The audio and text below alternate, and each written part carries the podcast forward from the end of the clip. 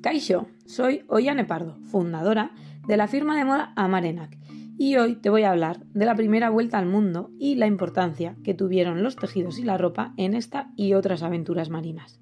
¿Quieres saber más? Ongietorri, bienvenida, bienvenidos a las historias que se llevan puestas.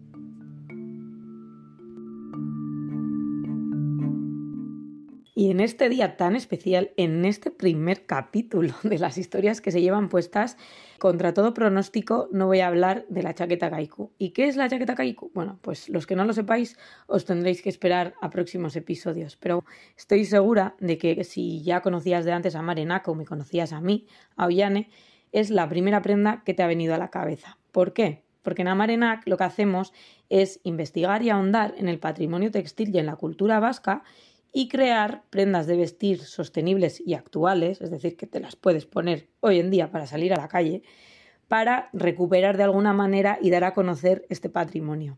Y precisamente por esta razón he decidido crear este podcast que hemos bautizado Historias que se llevan puestas, para contarte todas esas historias, no solo de prendas eh, vascas, sino vinculadas en general al mundo de la moda y de la indumentaria, también de cultura vasca, que he ido descubriendo y desgranando en estos seis años, pues compartirlas contigo.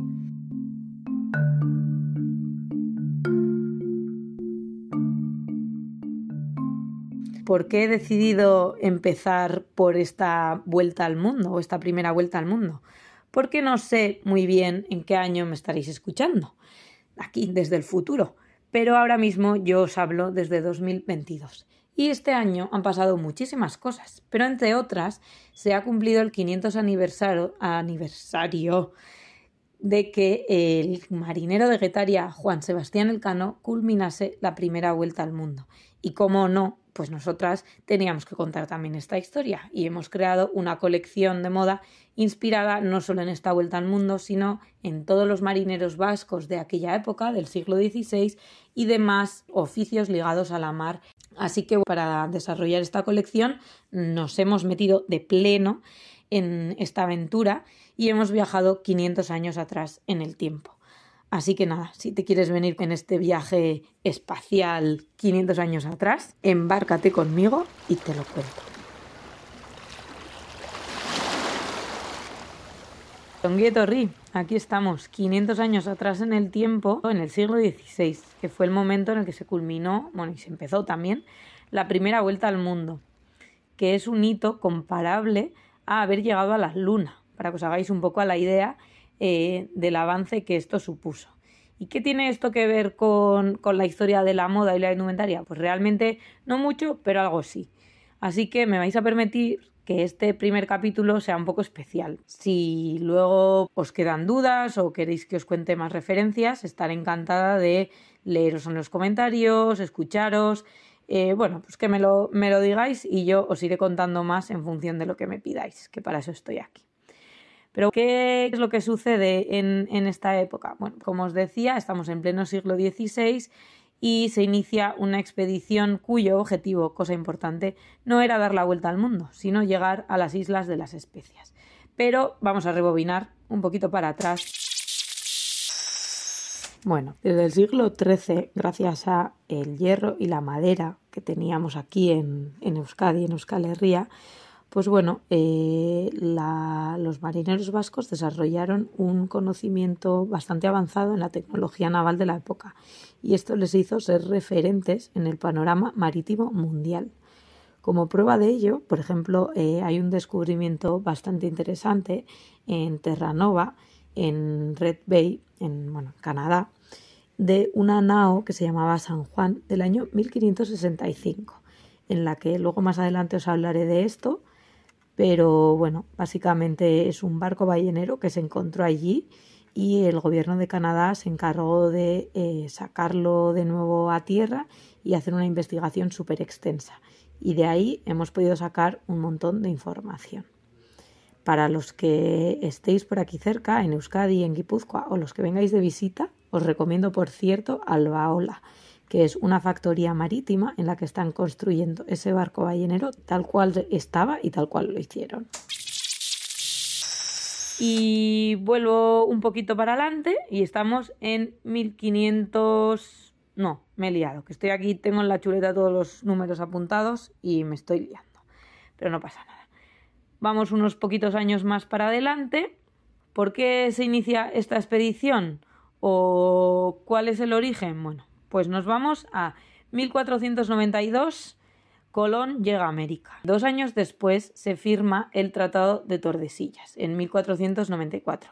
¿Y qué es el Tratado de Tordesillas? Pues básicamente en este momento en el mundo había dos grandes potencias, España y Portugal. Y había una gran pelea mundial por llegar o hacerse con las rutas marítimas para llegar sobre todo a las islas de las especias, porque en aquel momento las especias pues eran casi como el oro a nivel de valor. Y entonces, cuando Colón se topó con América, con las Indias, que en aquel momento ni siquiera sabían si era un continente, eh, cuatro islas por ahí perdidas, decidieron dividirse el mundo en dos. Y básicamente trazaron una línea, y esto es de lo que trata el Tratado de Tordesillas, en la que dicen, pues España se queda con lo que da de esta línea para el oeste y Portugal se queda con el este. Como dato curioso, os diré que esa línea hace más o menos frontera con Brasil y esa es la razón, para haceros la idea de la importancia que tiene esto, esta es la razón por la que Brasil se habla portugués y no castellano, ¿vale? Entonces, bueno, ¿qué pasa? Que los españoles decían, pues ahora tenemos que ver cómo hacer para llegar a las Islas de las Especias por nuestro lado. Y aquí aparece en juego un portugués, un capitán, que os sonará el nombre, que era Fernando de Magallanes. No me pidáis que lo diga en portugués porque no me lo sé. Pero él tiene una teoría y dice, eh, yo creo que si vamos recorriendo estas islas, o bueno, en aquel momento ya se sabía que era algo más que unas islas, si vamos hacia abajo, hacia abajo, hacia abajo, va a llegar un momento en el que hay un paso y se puede cruzar ese paso y también se suponía que había un, un mar al otro lado y llegamos a ese mar y cruzamos ese mar y llegamos a las Islas de las Especias. Entonces, primero presentó este proyecto a, al rey de Portugal y bueno, pues como el rey de Portugal ya tenía su ruta bastante dominada, no le interesó mucho esta propuesta. Así que Magallanes se fue a donde Carlos V, el rey de España, y a este pues sí que le hizo bastante más gracia, porque claro, eh, era una opción para poder hacerse con bastante dinerillo. Así que eh, le aceptó la propuesta, decidió financiarle la expedición y en 1519, el 20 de septiembre, salen cinco naos o cinco barcos desde Sanlúcar de Barrameda, que era el puerto de Sevilla, con 238 hombres a bordo. Quedaros con este dato, que luego os diré cuántos llegaron.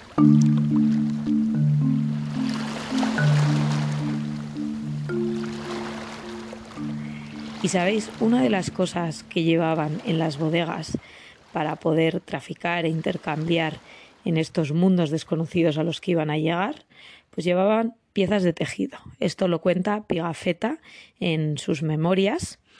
O sea, estamos hace 500 años y os embarcáis en una nave a cruzar el mundo. Sabéis que os vais a encontrar con gente que no tenéis ni idea ni cómo son, ni qué idioma hablan, ni lo que les gusta y lo que no.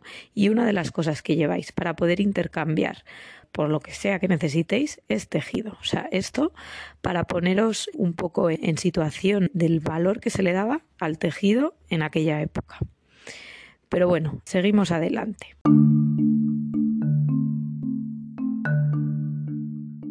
Bueno, pues nada, se embarcan estas naos y empiezan a cruzar eh, el Océano Atlántico hasta llegar a América.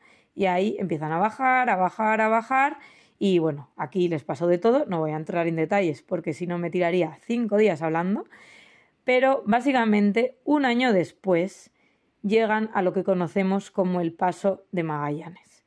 Y ahí tardan nada más y nada menos que un mes en cruzar el Paso de Magallanes y finalmente consiguen llegar al Pacífico.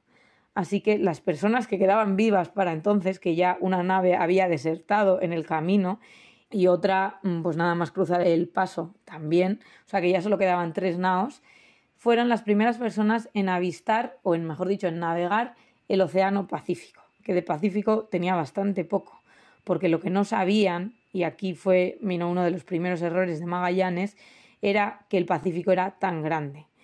Tardaron tres meses en cruzarlo. Estuvieron tres meses sin pisar tierra. Aquí el textil vuelve a ser protagonista. O sea, imaginaros. Ya solo quedaban tres naos. Se había dado la fuga la nao San Antonio con gran parte de la comida y bebida que llevaban y los pobres se tiran tres meses sin pisar tierra muriéndose de hambre, de sed y de escorbuto. Y se sabe que, o sea, se alimentaron a base de ratas y, ojo al dato, el cuero de los mástiles mojado en agua de mar para poder masticarlo y meterse algo a la boca. Hasta aquí llegó la importancia del textil en la primera vuelta al mundo. Y llevamos un año y medio navegando por el mundo hasta que por fin pisan tierra y al poco llegan a Filipinas. Son los primeros occidentales que, bueno, pues que, llegan a Filipinas y esto me recuerda una, una referencia interesante, no solo en, en, esta vuelta al mundo, sino en este siglo XVI, que son los códices de trajes. Para que os hagáis una idea, ¿no? Eh, bueno, pues vamos a ponernos en, en las pieles de estas personas que están descubriendo un mundo y viendo por primera vez cosas que no ha visto nadie. Y aquí entran en juego los códices de trajes, que son como diccionarios en los que se iba dibujando cómo iba la gente vestida en los diferentes lugares, ¿no? Y ahora no estoy muy segura, pero yo diría que sí que sale alguna ilustración de gente de Filipinas. Pero bueno, hay muchísimos códices de trajes. En otro capítulo ya os hablaré de esto pero también refleja un poco lo importante que era la indumentaria en, en este momento, ¿no? Al final, cuando se dedicaban a, viajar por el mundo y muchas veces no, no se podían comunicar con la gente, la indumentaria y la ropa era también una forma de, de llamar la atención y de comunicarse y un sello distintivo al final, ¿no? Pero bueno, vamos a volver a Filipinas.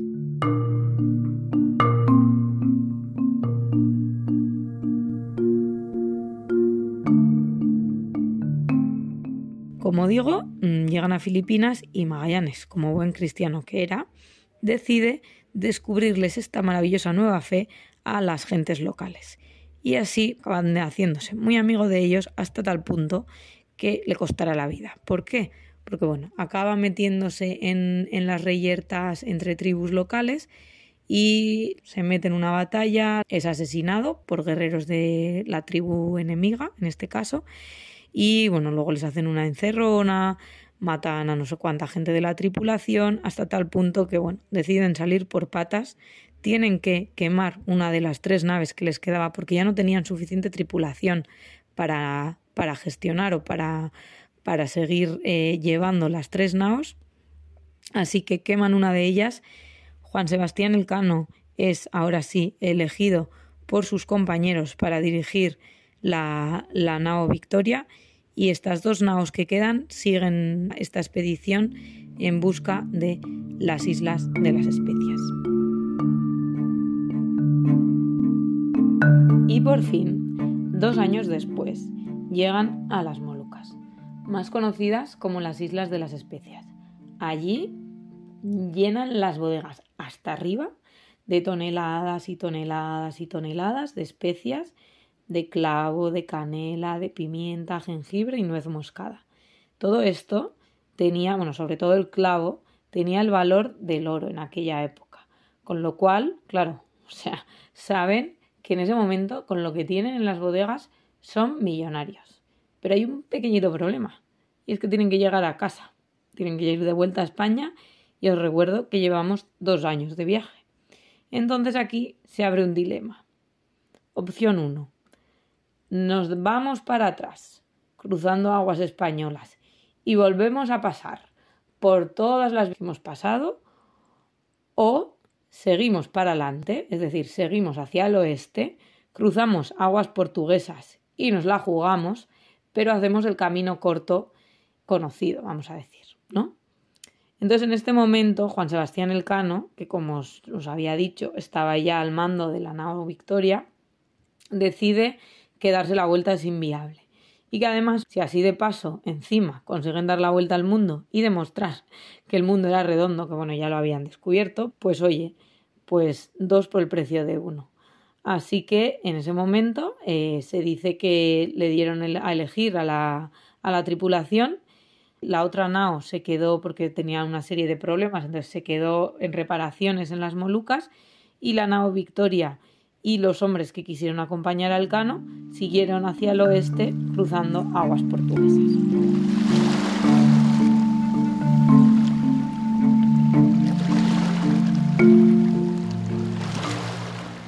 Seis meses después de salir de las Molucas, ya no se aguantan el hambre y la sed y tienen que eh, parar en Cabo Verde, pues eso, a, a conseguir provisiones. Obviamente, pues les acaban pillando les detienen y los que pueden pues consiguen huir y continúan la ruta y ahora sí, el 6 de septiembre de 1522, 18 hombres, o sea, os acordáis que os he dicho ¿eh? al principio que salen 238, pues de esos 238 solo 18 hombres y una nao, la nao Victoria, llegan el 6 de septiembre a Sanlúcar de Barrameda y dos días después ya desembarcan en Sevilla. Se dice que una de las primeras cosas que hizo el Cano fue escribir una carta al rey para pedir que fuesen a Cabo Verde a liberar al resto de la tripulación que habían detenido y que se habían quedado allí.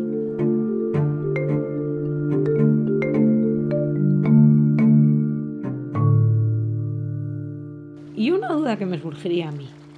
¿Dónde narices están las mujeres en todo este tema?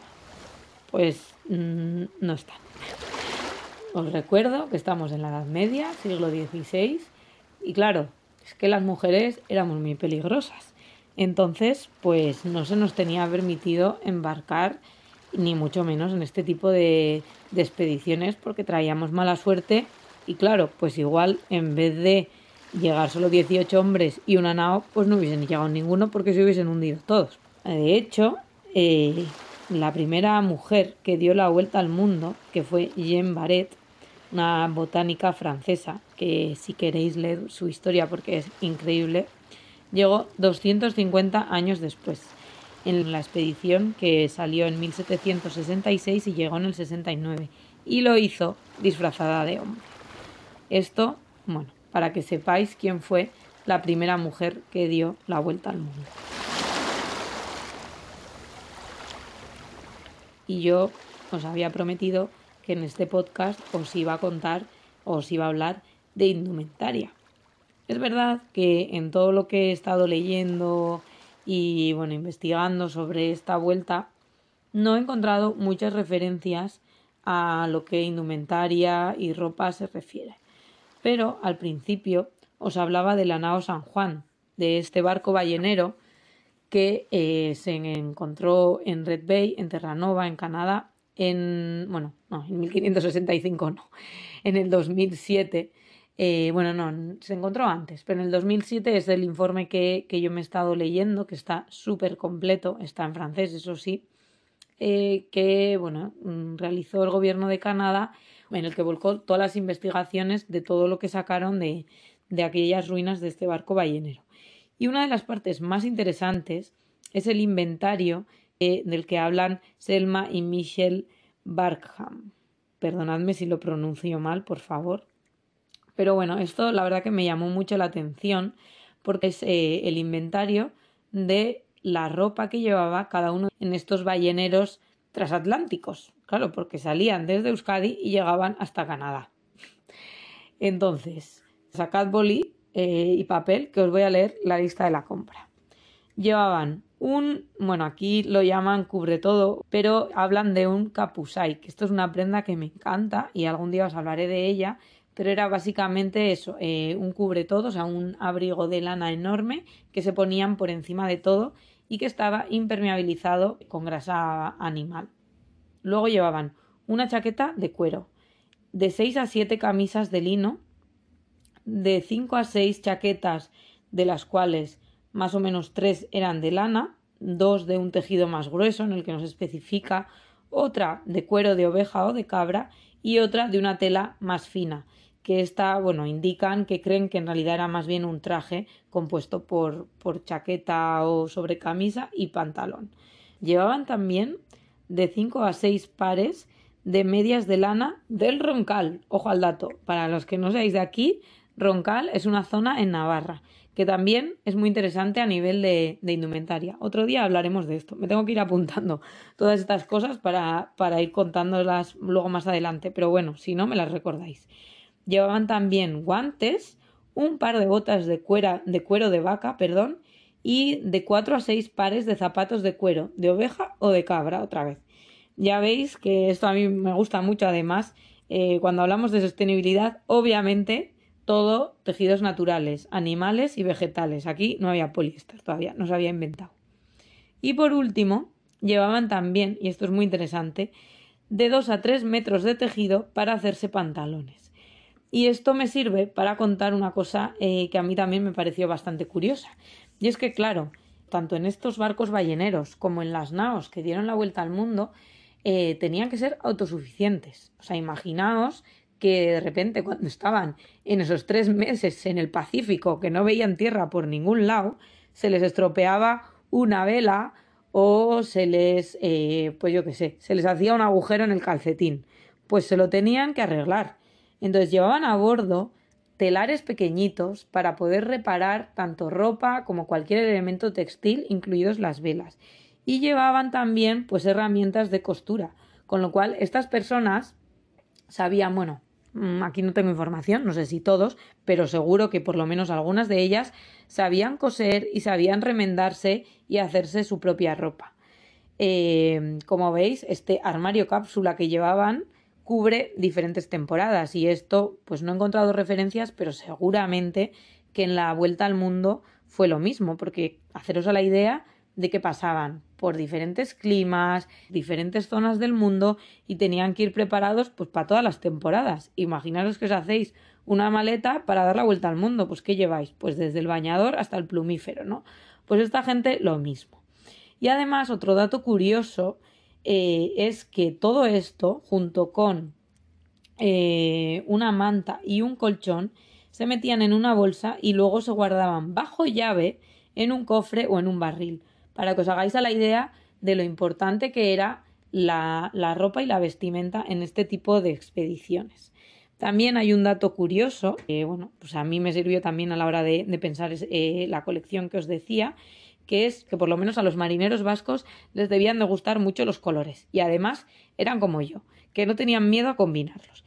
Los colores que más vestían eran el azul, el rojo, el amarillo, el negro y el blanco. Y bueno, hacen referencias a que se lo ponían todo con todo.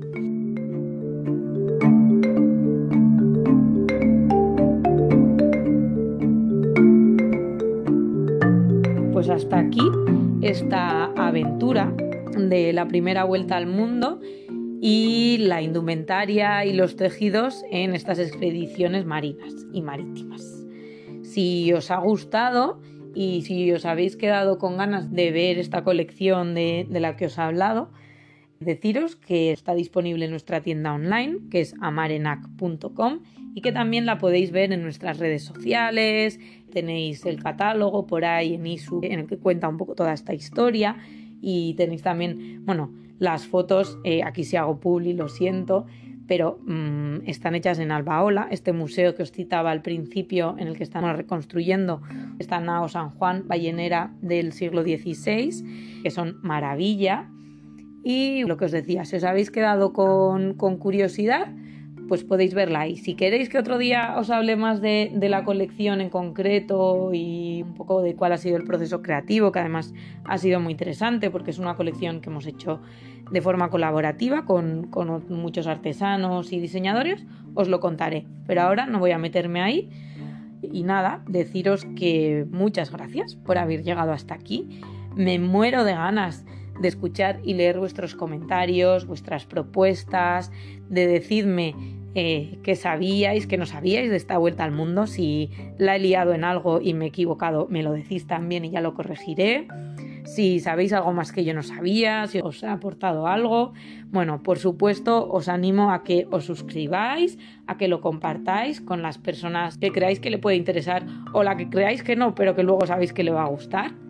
Porque al final este podcast lo, lo hago para esto, para daros a conocer todas estas historias Y nada, pues como os decía, animaros a que nos sigáis en redes sociales.